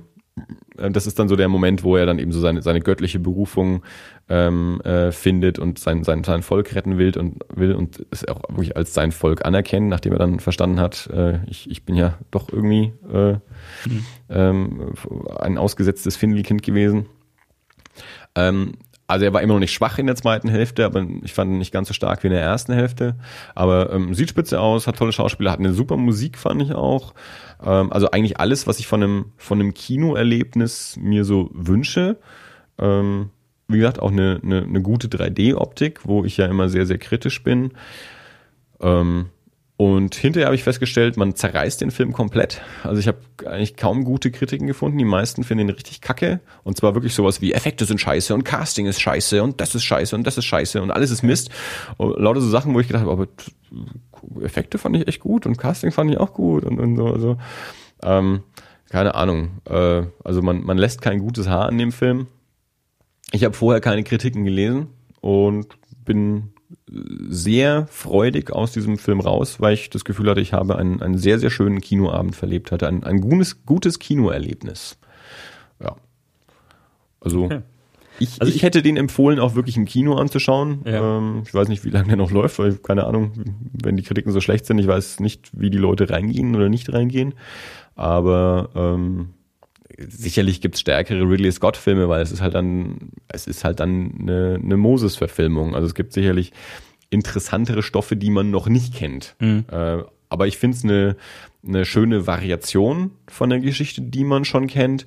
Äh, eben so ein bisschen im, im Ridley Scott-Stil und eben ein, ein Monumentalfilm in 3D, was man jetzt ja auch so äh, länger nicht hatte. Also Monumentalfilm 3D hat man natürlich ständig. Also ich hatte ursprünglich nicht vor, ihn mir anzuschauen, aber jetzt hätte ich tatsächlich ein bisschen Lust dazu. Wir haben ja mal den, den Noah-Trailer haben wir mal besprochen, mhm. den Russell Crowe, Darren Aronofsky-Film. Und ich fand es ganz spannend, weil in vielen Besprechungen wurde dieser Noah-Film dann, dann immer rausgezogen und da ja. hieß es dann gerne mal, äh, also der, der hat's richtig gemacht. Also so, so kann man so eine Geschichte dann eben verfilmen, dass es auch spannend ist und Ridley Scott hat's falsch gemacht. Hattest du den gesehen? Nein. Und ich hatte ja auch irgendwie den Eindruck, den muss man nicht sehen. Also wir haben ja beide, waren ja, ja sehr skeptisch ob des Trailers und ich hatte auch den Eindruck, als der im Kino war, fand, kam der auch nicht so gut weg. Dachte ich so in meiner Erinnerung. Ich weiß es gar nicht mehr genau. Aber da jetzt in den Besprechungen wurde der häufig rausgezogen gezogen als, äh, als gute Version eines Bibelstoffes. Und ich dachte mir aber, ich fand ja Exodus gut. Ihr ja nicht. Vielleicht äh, sollte ich mir nur dann nicht anschauen. Ja. Also falls deine, äh, deine Freundin nochmal anfragt, äh, ob ihr da reingehen wollt, ähm, tu's doch mal. Weil ich finde, der lohnt sich. Okay. Gut. Ja, äh, tatsächlich, also wir haben die Woche noch Urlaub, das wäre wär sogar ein Ding. Weil ich dachte eigentlich, es läuft im Moment nicht zum Kino, was mich interessiert, aber das könnte man ja dann durchaus machen. Das Programm ist äh, dünn mhm. in letzter Zeit. Das war ja, habe ich ja letztes Mal schon gesagt, es war ja über Weihnachten auch schon dünn. Mhm. Weil da, da lief Exodus ja schon, aber ähm, ansonsten tatsächlich nicht viel. Aber das ist auch so dieses, gegen den Hobbit will dann auch keiner antreten. Ähm, mhm. Und äh, wir befinden uns natürlich auch schon wieder so ein bisschen in der äh, in der Award-Season. Also jetzt kommen dann halt so langsam dann die Oscar-Filme mhm. raus und manche davon laufen bei uns halt noch nicht, weil die jetzt in den Staaten laufen. Manche laufen, glaube ich, schon, aber ja, es ist ein bisschen, ein bisschen, ähm, bisschen wenig los gerade. Ich glaube, es kommen jetzt dann wieder welche, aber ja, ich, ich gut, ich habe letztes Mal schon gesagt oder vorletztes Mal, dass ich 2014 für ein nicht so starkes Kinojahr halte oder gehalten habe und das auch der Jahresübergang ist da noch nicht so überzeugend. Ja. Also es gibt gute Filme, aber insgesamt ist es nicht so, ich gucke ins Kinoprogramm und äh, weiß nicht, was ich gucken soll, mhm. weil, weil, weil so viel da ist, sondern ich weiß nicht, was ich gucken soll, weil so wenig da ist. Wenn ich nicht äh, Honig im Kopf sehen will. Ja, ja. Das hat so ein Schweigerfilm, ne? Ich habe ja, ähm, über, über den regt man sich ja gerne auf. Über den Schweiger? Über Schweiger und über seine Filme. Ähm, das, das, das, Ich glaube, das Hauptproblem, weil ich mal wieder über Schweiger aufgeregt sehe, äh, ist, wenn er irgendwo in einem Tatort mitgespielt hat und sich die Twitter-Gemeinde zerreißt, weil der, der Schweiger ja in einem Tatort mitspielt. ja, ist so das, das, schrecklich. das, das, das kann mich ja mal, Ja. äh, wenn die Twitter-Gemeinde sich über irgendwas aufregt. Ja. Aber ich habe, Aber es ist schön, dass wir 125 Follower haben. Ja. Euch mögen wir. die regen sich ja nicht auf. nee, ihr seid super. Die, ähm, ich, ich kann, ich kann Schweiger gar nicht und seine Filme gar nicht so verurteilen, weil die, die sind mir relativ egal. Ich bin dafür nicht die Zielgruppe, Mhm. aber irgendwie ist es halt einer, der zumindest ähm, erfolgreiches Kino macht. Ob man das mag oder nicht, ist Ja. eine ganz andere Frage. Der macht halt Mainstream-Filme Mhm. ähm, für, für irgendwie ja doch ein großes Publikum, weil die Dinger sind ja erfolgreich. Persönlich kenne ich niemanden, der die Filme mag. Oder es gibt keiner zu, das weiß ich nicht. Aber irgendwie gucken das ja trotzdem ganz viele Menschen. Also ich kann tatsächlich sagen, ich habe äh, niemals im Kino, glaube ich, und oder oder ein, nee, ich glaube nicht im Kino. Also ich habe, was, was habe ich gesehen? Was hat er gemacht? Barfuß hat er gemacht? Ähm, Barfuß dann natürlich ähm, hier Die- äh, die Küken. Ke ke kein Ohrhase, zwei Ohrküken, Coquevin oder Coquevin, eins und zwei. Auch schon zwei. Ja. Alter Schwede. Hauptsächlich regt man sich ja auch darüber auf, dass er ja immer seine Töchter mit vor die Kamera zieht. Das will man ja anscheinend auch nicht. Die finde ich eigentlich ganz lustig. Das ist mir ja vollkommen wurscht. Ja. Also eben, das ist mir kackegal. Man muss die Filme ja nicht angucken, aber irgendwie ist das zumindest einer, der in Deutschland Filme macht, die Geld verdienen. also ich habe, ich hab, ich weiß nicht, ich habe jetzt glaube ich also nicht nicht alle dieser Filme gesehen, aber ein paar doch schon. Ja, wenn sie halt irgendwo so mal, hm, schmeiß mal meine DVD rein. ja. Ähm, und das sind halt so so Feel Good Movies. Ja. Die sehen halt aus wie eine Becks-Reklame. Also das ist mir, ich habe ich hab ja dann auch mal Keinohasen und zwei Da Ohrküken kommt ein gesehen. grünes Schiff rein. Und, und ich finde von der Optik, von, von, dem, von dem Bild, äh, und da, da gab es auch irgendwo mal so eine Szene am Strand irgendwie so. Okay. Und ich finde von der, von der, von der Optik, die sehen aus wie eine Becks-Reklame. Ja. Kann ich Also- jetzt, also ich, ich habe keinen Fernseher, insofern äh, fehlt mir ein bisschen das. ähm, Ich glaube, die sind handwerklich auf relativ hohem Niveau gemacht. Ähm, ich, ich glaube, hauptsächlich liegt es daran, dass man den Typen halt nicht mag. Alle sagen ja auch immer, ich, ich vertrage das Nuscheln von dem Typen nicht. Ja, Mhm. gut. Da, da, okay, ja, meinetwegen. Äh, aber wenn das das einzige Argument ist, aber dann, dann guckt man es halt nicht an. ja. Na, also, wie, wie gesagt, ich glaube, das sind halt so, so, so viel, viel gut Filme, ja, das ist schon nett, wenn man die mal gesehen hat. Also, wenn es vorbei ist, dann hat man so ein kurzes Wohlbefindensgefühl und das war nett. Ähm, ich würde halt mir keinen im Kino anschauen. Ja. Und ich würde mir auch wahrscheinlich die DVD nicht ausleihen. Wenn mir jemand die DVD auf den Tisch legt und sagt, oh, wir gucken jetzt den Film an, dann sage ich wahrscheinlich, ist okay. Und dann habe ich schon auch irgendwie so anderthalb Stunden meinen Spaß damit. Und Ja, das ja. ist ganz nett, aber halt mehr nicht. Ja. Aber ich würde nicht ins Kino gehen. Und schon gar nicht ins Deluxe-Kino und dann da 35 Euro pro Ticket zahlen. Außer die Freundin möchte das. 35 sind es nicht wirklich. Nein, nicht, aber ich glaube schon irgendwie so knapp 20 oder so. Also ich glaube, Das dopp- könnte- das fast doppelter das Kinopreis. Könnte schon hinhauen. 18, 19 Euro oder sowas, glaube ich. Ja. Ja. das könnte hinhauen. Habe ich, glaube ich, auch mal geguckt. Ich nicht für einen Liegesessel im, Nee. im Film. Ich glaube, ich muss mir das auch mal anschauen, ähm, Deluxe Kino, wenn, wenn eben mal, wie du sagst, der, der richtige Film dafür läuft. Ja, aber da warte ich, da warte ich schon, glaube ich, anderthalb, zwei Jahre drauf. Äh, Ich glaube, ich wollte. Ja, gut, wenn du den Hobbit jetzt nicht, äh, nicht in, in Amsterdam die zweimal geguckt hättest, Mhm. wäre das natürlich schon ein Film gewesen, den man da mal gucken kann. Ja, nee, das, das Problem, das ich mit dem Deluxe-Kino immer hatte, ist, dass ich die Filme sehen wollte und na, dadurch, dass die Plätze halt so riesig opulent sind, ähm, Ja. gibt's nicht so viele. Und Klar. ich bin ja, wenn ich so viel Geld für ein Ticket zahle, dann sitze ich Mitte, Mitte. Und wenn ich eine Reihe vor Mitte, Mitte sitze, dann zahle ich nicht so viel Geld. Ja. Ähm, und dann muss man sich halt sehr frühzeitig entscheiden, dafür in diesen Film zu gehen. Ja, spontan geht's dann nicht, vor allem nicht, also äh, beim, beim Hobbit innerhalb der ersten vier Wochen und nicht am Und Wochenende. ich hatte, ich hatte immer das Problem, dass die Filme, die ich sehen wollte, die liefen, die laufen halt im Deluxe, solange sie gut sind und solange sie Leute dazu bringen, so viel Geld dafür auszugeben. ja.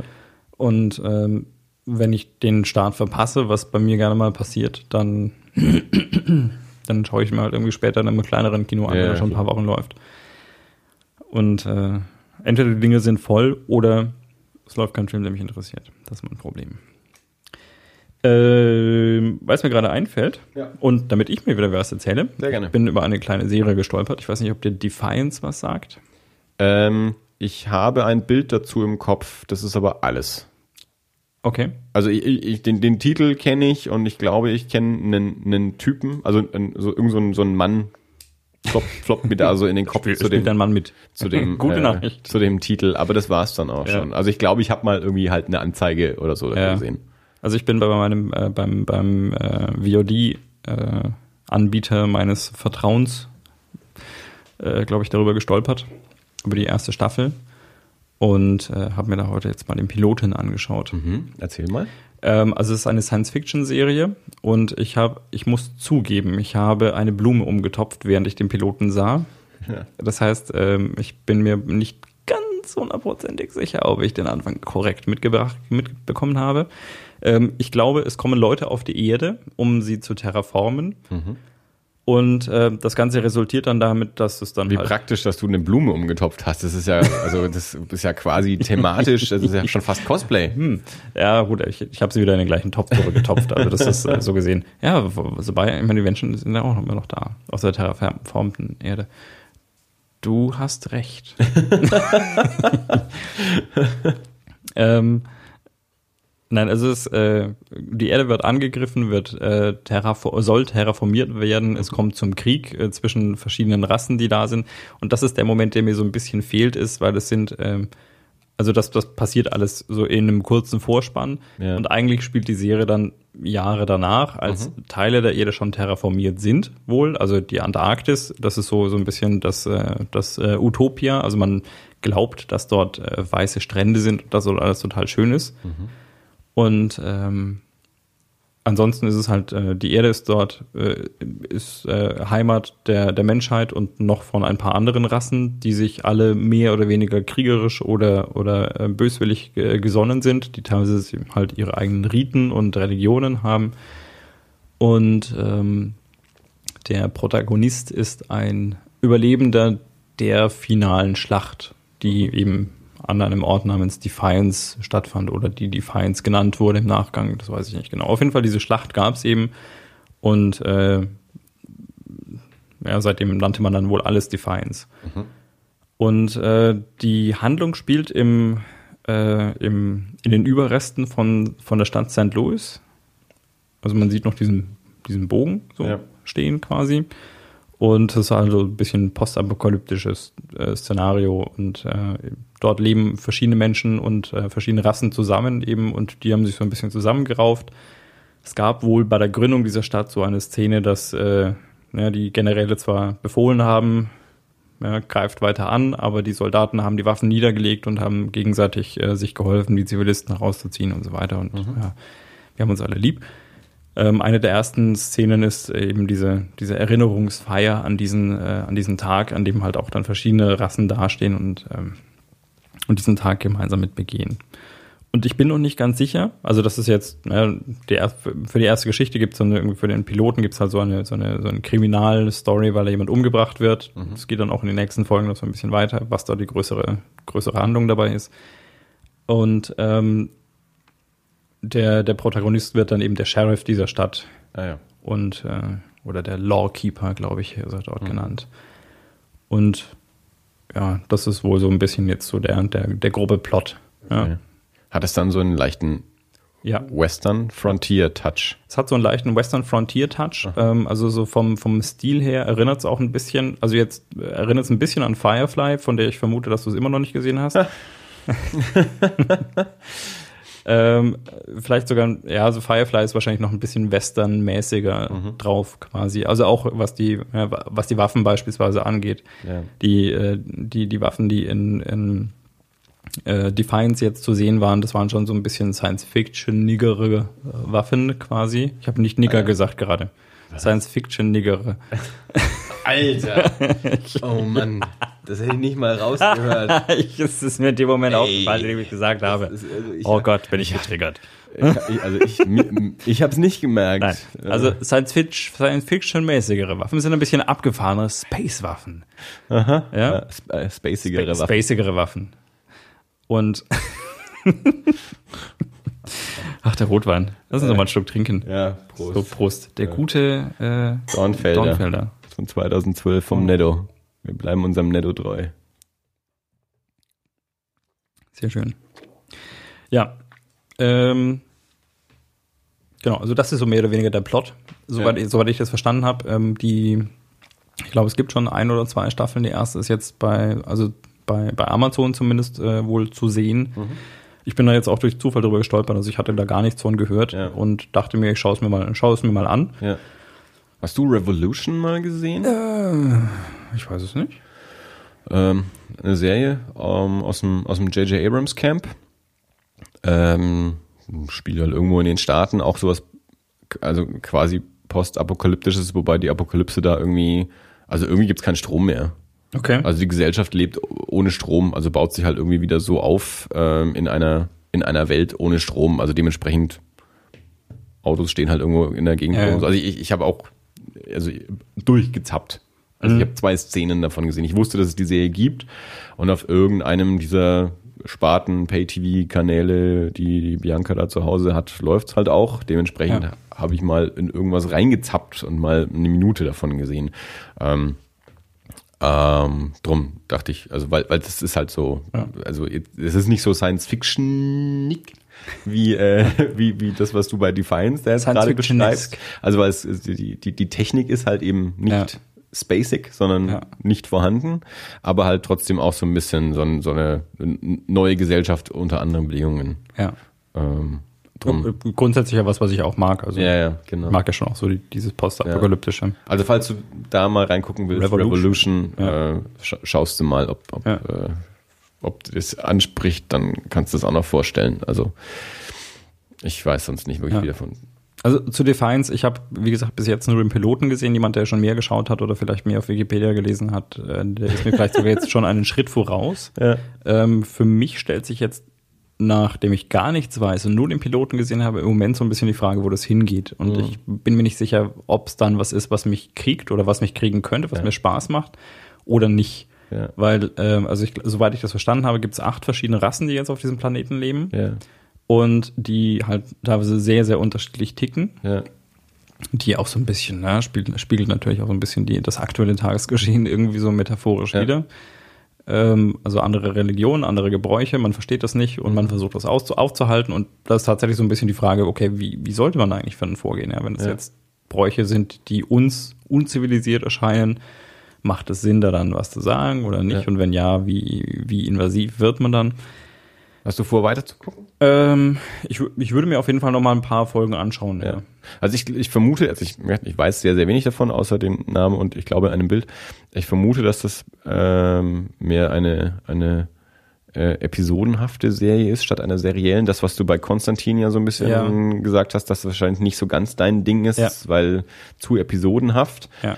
Ähm, und und ich, ich, also ich glaube auch Revolution, das geht wahrscheinlich auch eher in die, also we- weniger seriell, als es ähm, Breaking Bad oder die Sopranos sind, ähm, eher episodenhaft mit mit einem mit so einem fortlaufenden Hintergrund, also so, so wie Akte X oder so. Ist es, da, ist es dein, dein diffuses Halbwissen? Das oder ist meine Vermutung. Deine Einschätzung. Das ist noch Okay. nicht mal Halbwissen, das ist eigentlich gar kein Wissen, das ist nur so eine so eine Ja. Einschätzung aus der Ferne. Weil genau das ist im Moment halt die Frage, die sich für mich stellt. Also Ja. das, das wirkt so, als könnte es leicht sehr ähm, episodenhaft werden, ähm, weil die, ja gut, klar, der Pilot ist halt irgendwo in sich abgeschlossen. Ich habe noch, glaube ich, eine paar Minuten von der nächsten Folge, von der ersten Folge dann, dann geschaut und da, da gehen sie dann irgendwie in eine Mine und so und das wäre halt auch, das sieht auch wieder so nach einer klassischen abgeschlossenen äh, Story mit einer Nebenhandlung, die so ein bisschen parallel stattfindet, Ja. äh, ähm, aus. Äh, grundsätzlich bin ich mir nicht sicher, inwieweit das vielleicht in so eine, in so eine auch politische Richtung gehen könnte. Und das wäre dann vielleicht auch wieder interessant, wenn das so ein Mhm. bisschen so diese, diese äh, Kampfstand Galactica äh, Sache werden könnte, so, also so von der, von der Art und Weise her, dass das Ja. nicht so auf dieses Episodenhafte oder auch vor allem nicht so sehr auf, auf äh, Space Trash Opera Mhm. äh, rauslaufen würde, so à la Deep Space Nine, ähm, sondern vielleicht ein bisschen mehr auch äh, auf so einen ja, hast du Rome gesehen? Ich weiß nicht, ich glaube, ich hatte ich ja schon mal gefragt. Ja, habe ich nicht gesehen. Ja. Aber ja, so, so ungefähr Rome in Mhm. anderes Setting, ja. So Ja. halt Intrigen und äh, politische Verwirrungen und so weiter. Ja. Das könnte, das könnte vielleicht äh, für mich auch wieder interessant werden, wenn das in diese Richtung eher gehen würde. Wobei ich aufgrund des Hauptdarstellers und der Art und Weise, wie jetzt dieser Pilot präsentiert wurde, liegt deine Vermutung nicht so fern, dass es episodenhaft und äh, eher leichte Kost werden könnte. Deadwood hast du nicht angeschaut, oder? Mm, Dann, Western-Serie mit Nee. Timothy Oliphant und so. Deadwood. Ja, Bin mir nicht sicher, der Name sagt mir was. ja gut, ich habe es Vielleicht habe ich mal Ich reingeschaut. es mindestens schon mal erwähnt. Äh, nee, nur weil du gerade Rome gesagt hast. Ich, also Deadwood ist ja eine der eine dieser abgebrochenen Serien, die nach drei Staffeln einfach beendet Okay, wurde. ich gleich wieder von meiner Liste. Also es ist eine ganz großartige Serie. Ja. Äh, nur dass eben äh, ja sie nach drei Staffeln nicht weitergeführt wurde, ist die Produktion aber nicht wusste. Also die haben gedacht, wir kriegen eine vierte Ah, okay. Staffel und es geht weiter. Dementsprechend endet es sehr offen. Aber ähm, Worum geht's denn in Deadwood? äh, so eine so eine Goldgräber-Western-Stadt und die sich eben findet so im, im, im in der Umbruchszeit, also so dieser Ah, okay, nee. diese diese äh, mehr oder minder autonomen Städte, äh, Ja. die sich dann so entscheiden müssen, bleiben wir autonom oder fügen wir uns in, in was Größeres Ganzes und, Mhm. und also wie sich so die die einzelnen Charaktere dieser Stadt, also da ist dann so ein so ein Sheriff und dann ist da dieser Saloonbesitzer und natürlich auch alles ein bisschen natürlich mit Kriminalität und dann Ja, ja. dann kommen noch so andere damit dazu und also auch so politische politischer Findungsprozess in, in Ja. so einem in so einem Kuhkauf mehr oder minder. Ähm, nee, nur weil du Rome gesagt hast, weil David Milch, der die der die Serie gemacht hat, hat äh, hatte ursprünglich nämlich ähm, für für HBO ein Treatment geschrieben. Äh, also eigentlich die Geschichte, die er dann in Deadwood gemacht hat, äh, sollte aber im alten Rom spielen. Und dann hat HBO gesagt, nee, wir entwickeln sowas gerade schon. Das wurde dann eben Rome. Und daraufhin hat er die ganze Geschichte dann eben äh, in, den, in die amerikanische Pionierzeit, in, in den Wilden Westen äh, gepackt, statt ins, ins antike Rom. Und daraus wurde dann eben Deadwood. Ja, okay. Ja, war jetzt so ein Exkurs, weil, weil du Rome gesagt hast. Ja. ja, dann guck doch mal äh, noch, noch ein, zwei, drei, fünf Folgen von Defiance, also wie es dir halt Spaß macht äh, und äh, bring uns dann nochmal auf den neuesten Stand, was, was weitere ähm, Sichtungen ergeben hat. Ich meine, wenn du nach einer Folge dann schon keinen Bock mehr hast, dann lässt es bleiben, dann sagst halt das und wenn du, wenn du, wenn du weiter schaust, dann sagst du uns halt entsprechend, äh, doch mach, macht mir auch nach fünf Folgen noch Spaß Ja. und wie sich's dann entwickelt, ob es zu episodenhaft für dich wird oder vielleicht doch auch einen seriellen Charakter hat. Vielleicht noch ein anderes Ding, weil wir von Episodenhaftigkeit reden. Ähm, haben wir uns mal über The Flash unterhalten? Ähm, ich äh, nur als es angekündigt war, haben wir mal den ersten Trailer besprochen, Mhm. aber seit es läuft, äh, haben wir uns nicht drüber unterhalten. Ich habe nichts davon gesehen außer Das dem. wundert mich überhaupt nicht, Trailer. weil es wahrscheinlich nicht legal zu sehen ist. Richtig. Ähm, äh, ich habe einen Freund, der mir erzählt, wie es so ist. Ja. Und äh, The Flash gefällt mir eigentlich, glaube ich, ganz gut. Hm. Hast du Arrow mal geguckt? Auch. Also ich habe von Arrow nur die erste Folge gesehen gehabt Ja. und dann wieder nur Ausschnitte.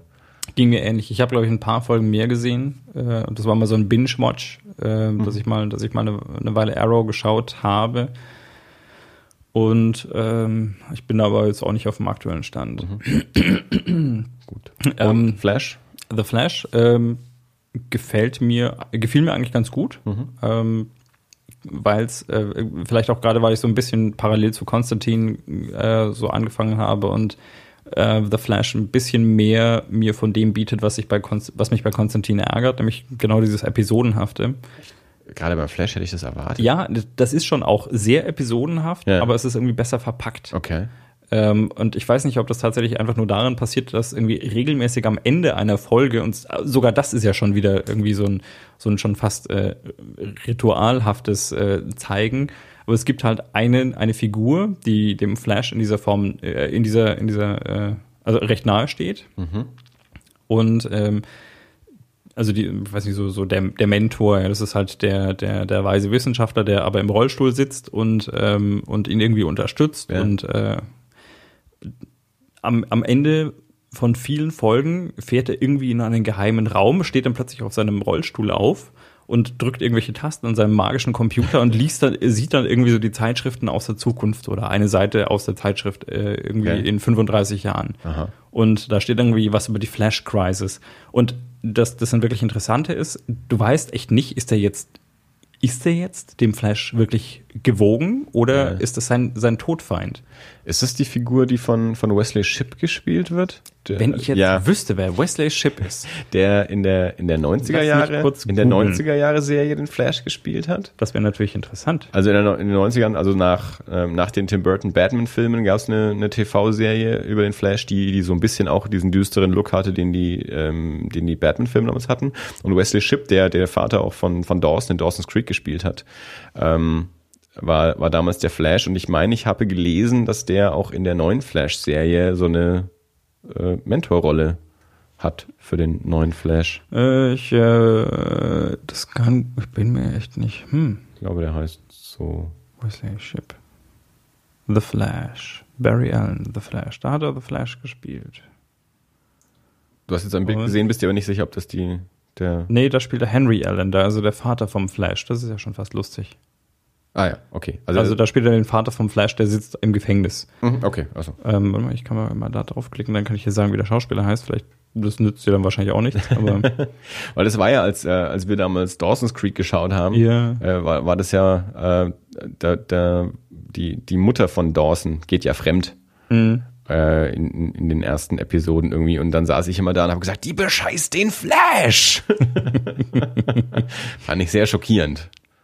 es ist äh, Tom Cavanaugh. Ah, Er okay. ist äh, Dr. Harrison Wells. Mhm. Ähm, und bei dem weiß man halt tatsächlich nicht, also im, im Nachhinein, also während, während dieser ersten Staffel kommt irgendwie so raus, er ist überhaupt irgendwie dafür verantwortlich für diesen, für diesen, für dieses Ereignis, das dazu geführt hat, dass der Flash der Flash wird. Mhm. Und ich, es sieht, glaube ich, auch so ein bisschen so aus oder steht zur Frage, ob das, ob er das absichtlich herbeigeführt hat, um den Flash quasi äh, zu äh, erzeugen oder Mhm. Und äh, dann sieht es aber auch wieder so aus, jetzt dann irgendwie später in der, in der Staffel, als wäre er möglicherweise derjenige, der seine Mutter umgebracht hat. Also Mhm. es ist, Okay. man weiß wirklich nicht, ist der jetzt, ist das jetzt der Gute oder ist das der Böse? Und Ja. auch im Internet, ich habe, also zu dem Zeitpunkt, als ich das geschaut habe, jetzt im Moment ist gerade so ein bisschen, glaube ich, äh, mit Season Break, habe ich den Eindruck, ähm, also zumindest läuft gerade nix oder ich habe auch nicht mehr so viel mitbekommen. Ähm, war so die Diskussion im Internet, ja, vielleicht ist es, also ist es jetzt der ultimative Bösewicht? Ich weiß nicht, es gibt, glaube ich, so den, den ultimativen Gegner vom Flash.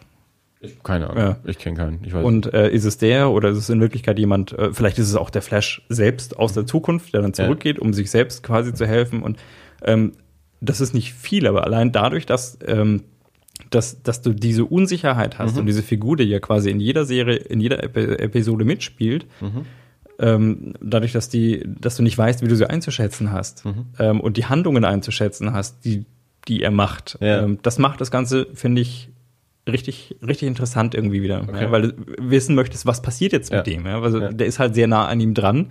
Vernichtet er den jetzt einfach plötzlich irgendwie, aber das macht keinen Sinn, weil, weil er hilft ihm ja auch ständig irgendwie aus der Patsche und Also, so ein, schon ein, ein, ein bisschen episodenhafte Geschichten, aber eben mit so einem, mit so einem Mysterium im Hintergrund, Genau. also so ein bisschen dieses Akte X-Ding, also da ist die Entführung der Ja, Schwester und, und diese ganz Ja. große Alien-Verschwörung.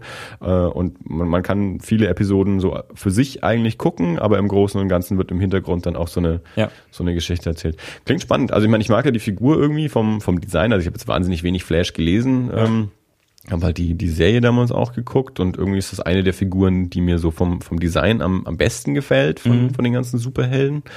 Äh, wo ich auch letztes Jahr mal mich ein bisschen mit beschäftigt habe, weil ich dachte, Mensch, vielleicht würde ich davon gern mal was lesen auch, fand es aber sehr schwierig, weil weil es eben nicht die ganz große Figur ist, habe ich jetzt nicht so diese, ähm, also bei, bei Batman oder Superman gibt's einfach so einzelne Bücher, wo du weißt, oder wo, du, wo man rausfinden kann, das sind so ganz tolle Geschichten, wenn du was von Batman lesen willst, dann liest du halt Dark Knight Returns oder keine Ahnung, Hush oder oder die Tim Sale, äh, Jeff Loeb Dinge. Und sowas habe ich beim Flash jetzt nicht gefunden, dass ich gesagt habe, okay, dann greife ich mal zu dem Band, weil da kriege Ja. ich so eine tolle Flash-Geschichte. Aber ich mag die Figur irgendwie. Deswegen fand ich es auch ganz spannend, als es eben angekündigt wurde, dass, dass eine Flash-Serie kommt, weil ich habe die erste Folge von Arrow gesehen, das war soweit okay. Das war so eine Serie, wo ich mir dachte, ja, wenn ich jetzt Montagabends zu Hause wäre und nichts zu tun hätte, könnte ich davon mal eine Folge gucken. Ähm, nix, wo ich jetzt irgendwie angefixt bin, wo ich sage, ich muss jede Folge sehen. Äh, vielleicht auch, weil ich die Figur oder zu der Figur viel zu wenig Bezug habe. Ja. Ähm, Green Arrow habe ich halt, weiß ich, dass es die Figur gibt, aber noch weniger von gelesen als vom Flash. Ähm, Darum fand ich äh, die, die Vorstellung von der Flash-Serie ganz cool, weil ich, ich mag die Figur irgendwie so aus der Ferne. Und das, was du dazu erzählst, klingt auf jeden Fall spannend genug, dass ich sagen würde, ich äh, guck da mal rein, wenn man mal äh, entweder es irgendwo bei uns frei empfangbar ist oder eine DVD davon erscheint, Ja. dann würde ich mir das mal anschauen, ja. Also es gibt ja auch wirklich eine Verknüpfung zu, zum, zum Arrow. Ja, da gibt's Also ja auch so ein, die- genau, so Also es gibt, Crossover-Dinge. genau, also es Und- gibt so die, die, der erste Crossover, das ist wirklich, da wird Barry Allen vorgestellt, Ja. da ist er noch lange nicht der Flash, aber Ja. taucht halt mal im Arrow auf. Und äh, dadurch, dass die beiden sich quasi kennen, äh, taucht jetzt auch später mal dann der Arrow in der frühen Flash-Ära auf. Und das finde ich auch ganz interessant, so dieses, äh, dieses Superhelden-Ding allgemein. Also was, ich meine, wir haben ja so unterschiedliche Typen von Superhelden. Ich glaube, wir haben uns da mal drüber unterhalten, weil der einzige wirkliche Superheld ist Superman. Ja, und äh, alle anderen sind ja irgendwie charakterlich schon, also ich glaube, das war unsere Kritik damals an dem, an dem letzten äh, Superman an. Ja, was heißt unsere Kritik? Also, ja, oder die, also, die Kritik, das, die man so ein bisschen so, hatte, ja. So Superman ist halt immer dieser Pfadfinder, den, ja, genau. den, viele Leute nicht mögen, weil der ist einfach immer nur gut, der ist einfach nicht spannend. Und das war dann das Problem mit Man of Steel, dass viele gesagt haben, das ist total äh, Superman untypisch, der bringt keinen um. Richtig, aber das, das ist halt auch eine Sache, die so im Flash ein bisschen rauskommt, weil der ist halt, äh, ich meine, wir haben. Der ist ein Polizist. Also der, der Flash quasi. Äh, ja, na gut, er ist ein Polizist, aber er ist halt, er ist einfach ein junger Kerl, der plötzlich ja. Superkräfte bekommt. Mhm. Und ich glaube, das würde jedem wahrscheinlich in irgendeiner Form ein bisschen zu Kopf steigen, wenn mhm. du plötzlich übermenschliche Fähigkeiten hast. Und auch noch sowas Cooles, also Geschwindigkeit. Mhm. Also das ist wie, ja, ja. das ist wie Rennfahren. Ja, ja, absolut. Und ähm, das, äh, da gibt's halt eine Folge, da sitzt, wird dann auch noch irgendwie so eine, so eine, ähm, so eine psychotropen Substanz ausgesetzt oder so, also dreht so ein bisschen ab. Und dann äh, in der Folge hatte, nee, ach nee, das ist ein anderer, ein anderer Superheld, der, ein böser Schurke oder so mit irgendeiner Superpower, der ihm dann äh, besonders ärgerlich macht, glaube ich, war das. Und äh, der Arrow, der hat ja, der hat ja tatsächlich keine Superkräfte in dem Sinne, ja. sondern bei dem ist es halt wirklich ein der enorme. Ist Batman mit Pfeilen. Genau, ja, der ist halt unglaublich selbstdiszipliniert und der trainiert und der ist, ähm, der ist unheimlich zen, außer er ist der, ja, der, der, ähm, der Vigilante, der irgendwie die anderen halt dann maßregelt. Aber der ist das halt wirklich durch, äh, durch extremes äh, Training und extreme Selbstkontrolle und das ist ja. halt der Flash einfach nicht. Und ja. da kommt so ein bisschen dieses Ding zusammen, weil der Flash auch wirklich sagt, ja, du bist ja bloß neidisch auf das, was ich habe, weil ich bin halt ein wirklicher Superheld. Mhm. Und ähm, das ist, äh, also finde ich jetzt auch ganz interessant, so von der, von der so psychologischen Sicht, ja. wie, wie man sich so entwickelt, wenn man sowas tatsächlich bekommt. Also wie, wie, was, was hat das für Auswirkungen auf deinen Charakter, wenn du auf einmal merkst, okay, ich äh, irgendwie, ich lass halt den Rest der Menschheit irgendwie einfach hinter mir, mhm. jetzt im wahrsten Sinne des Wortes, wenn man der Flash ist. Ja, wow. ja. Wahnsinn. Irre. Ja. Nee, ähm, finde ich, finde ich nett. Also den Flash, den mag ich. Also wie gesagt, allein diese, diese, diese Hintergrundstory, diese, was ganz lustig ist, weil selbst wenn du, mer du merkst es irgendwie, okay, mhm. ihr macht so dieses Nebending, um mich vielleicht von dem Episodenhaften so ein bisschen wegzuziehen. Ja. Ähm, aber es, es funktioniert bei mir. Okay. Also ich, äh, ich bin gespannt ein bisschen, wie es weitergeht auch. Hast du in Gotham mal reingeschaut? Habe ich noch nicht geschafft, nee. nee. Okay. Weil da habe ich jetzt nicht so Dolles gehört, aber also die, die, wenigen Stimmen, die ich mitbekommen habe, waren, waren nicht besonders gut. Es kann jetzt daran liegen, dass die Leute einfach generell irgendwie Probleme mit sowas haben. Ähm, also, ja, darum hätte es mich mal interessiert, mhm. falls du es gesehen hättest. Also ich, ich habe natürlich nichts davon gesehen. Ja. Ja, gut. Wir haben noch einen Film gesehen. Erzähl. Auf DVD. Ähm, und zwar Liberace. Okay. Im Original Behind the Candelabra. Ähm, Steven Soderbergh, den wir kennen als äh, Regisseur von Traffic, Out of Sight, The Limey, die Oceans äh, 11, 12, 13 Filme, die zwei Che Guevara Filme mit Benicio del Toro und einen Haufen anderen Kram hat ähm, ja letztes oder vorletztes Jahr, wahrscheinlich mittlerweile vorletztes Jahr, für HBO äh, einen, einen Biopic gemacht über Liberace mit äh, Michael Douglas in der Hauptrolle und äh, Matt Damon in der ja, zweiten Hauptrolle so als Liberaces Liebehaber. Ähm, wie gesagt, hieß im Original Behind the Candelabra. Äh, die, die deutsche Auswertung äh, heißt dann Liberace und ich glaube noch irgendein Untertitel. Ähm, war, wie gesagt, eine HBO-Produktion, sprich lief in den USA im Fernsehen. Bei uns war der Film im Kino. Da habe ich ihn nicht gesehen und ähm, mittlerweile eben ähm, auf DVD zu haben. Da habe ich ihn jetzt dann die, die Tage gesehen, weil die Freundin ihn zum Geburtstag bekommen hat. Ähm, weißt du irgendwas über Liberace? Überhaupt nichts. Sagt dir der Name irgendwas? Äh, rings a bell, aber ich habe keine schon, Ahnung. Schon mal gehört, ja. aber nicht kann man nicht wirklich was mit Nee. verbinden.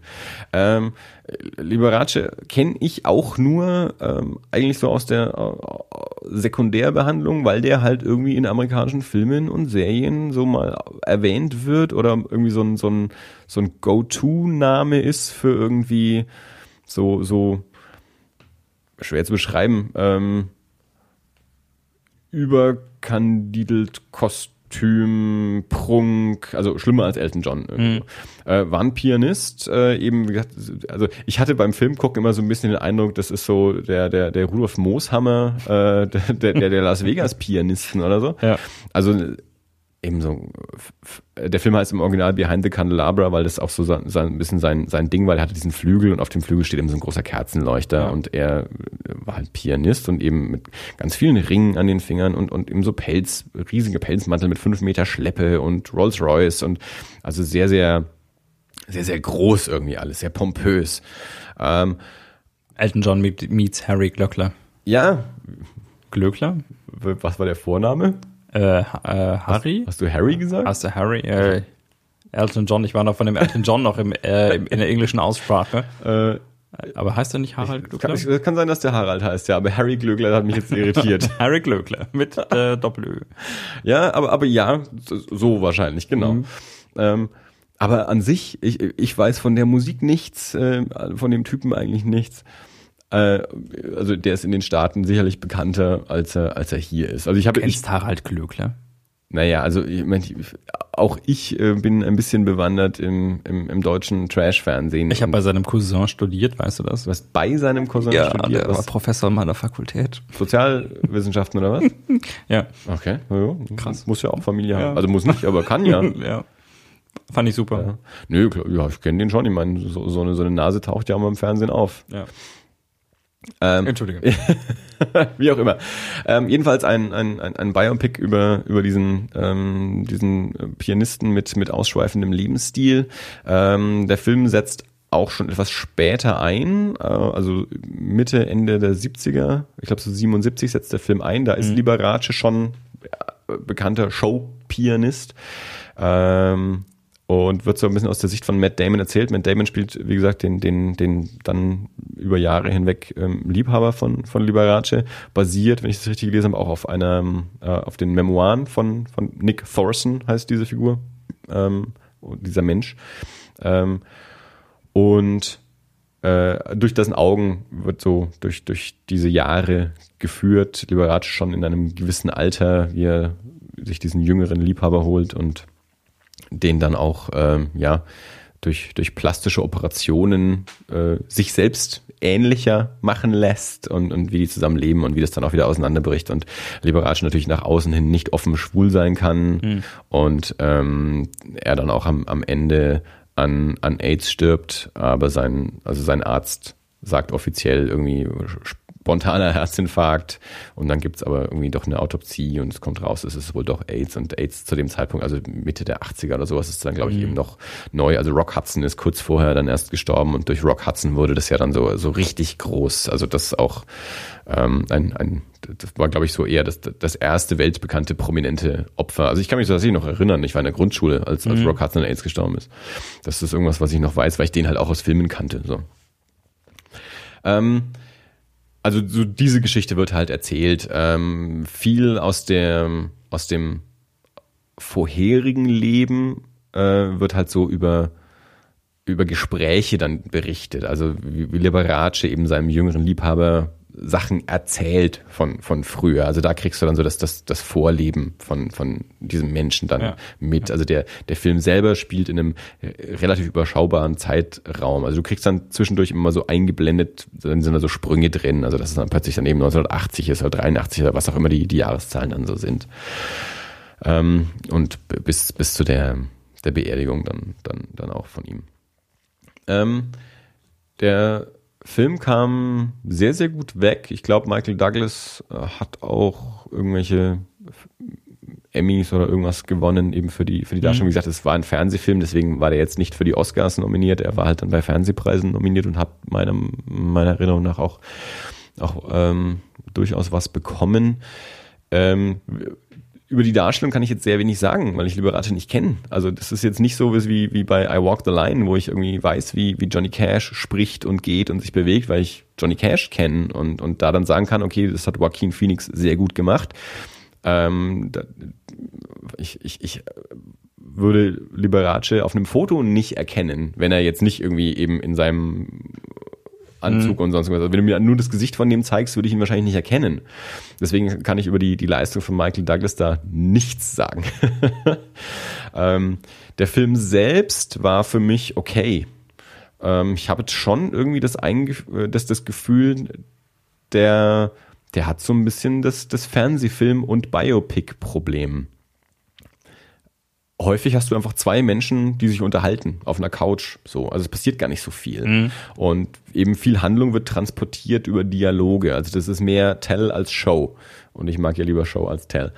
Ähm, das Budget wird wahrscheinlich einfach nicht so groß gewesen sein, deswegen ist es halt ein Fernsehfilm und, und kein Kinofilm, weil das der die, die Lincoln-Biografie von Steven Spielberg hätte fast das gleiche Schicksal ereilt. Also der wurde dann ein Kinofilm, aber auch Spielberg hatte Schwierigkeiten, den zu finanzieren. Also, wo wir vorhin gesagt haben, das, was produziert wird, sind Superheldenfilme, mhm. Remakes und sowas. Also andere Stoffe haben es häufig schwer, Geld zu kriegen und auch Steven Spielberg hatte Schwierigkeiten, Lincoln zu finanzieren und wäre fast ein HBO-Fernsehfilm geworden, wurde dann doch Kinofilm. Behind the Candelabra wurde ein Fernsehfilm. Und ich finde, man sieht es ihm an. Also der ist gut, der passt schon irgendwie.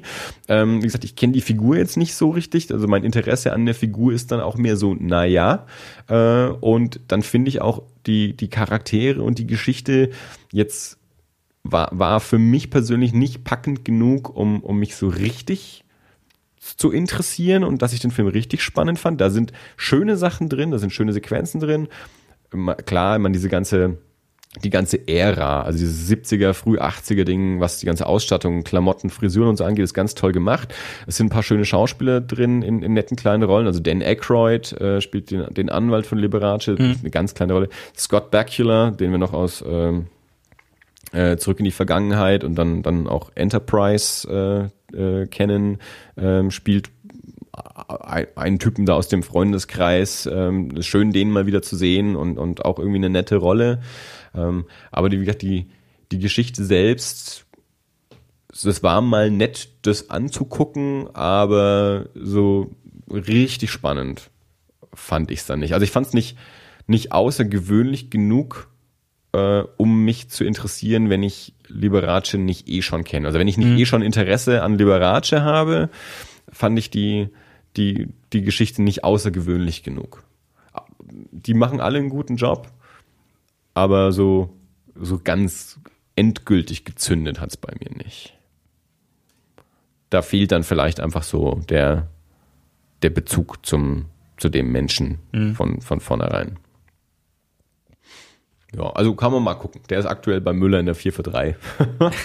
also kann man mal gucken, wenn man, äh, wenn man irgendwie ein Interesse an Liberace hat. Äh, wenn man das noch nicht hat, glaube ich, gibt er einem nicht ganz viel. Also ich glaube, es gibt andere Filme, also jetzt zum Beispiel den, den, den Capote damals, ähm, mit Philip Seymour Hoffman.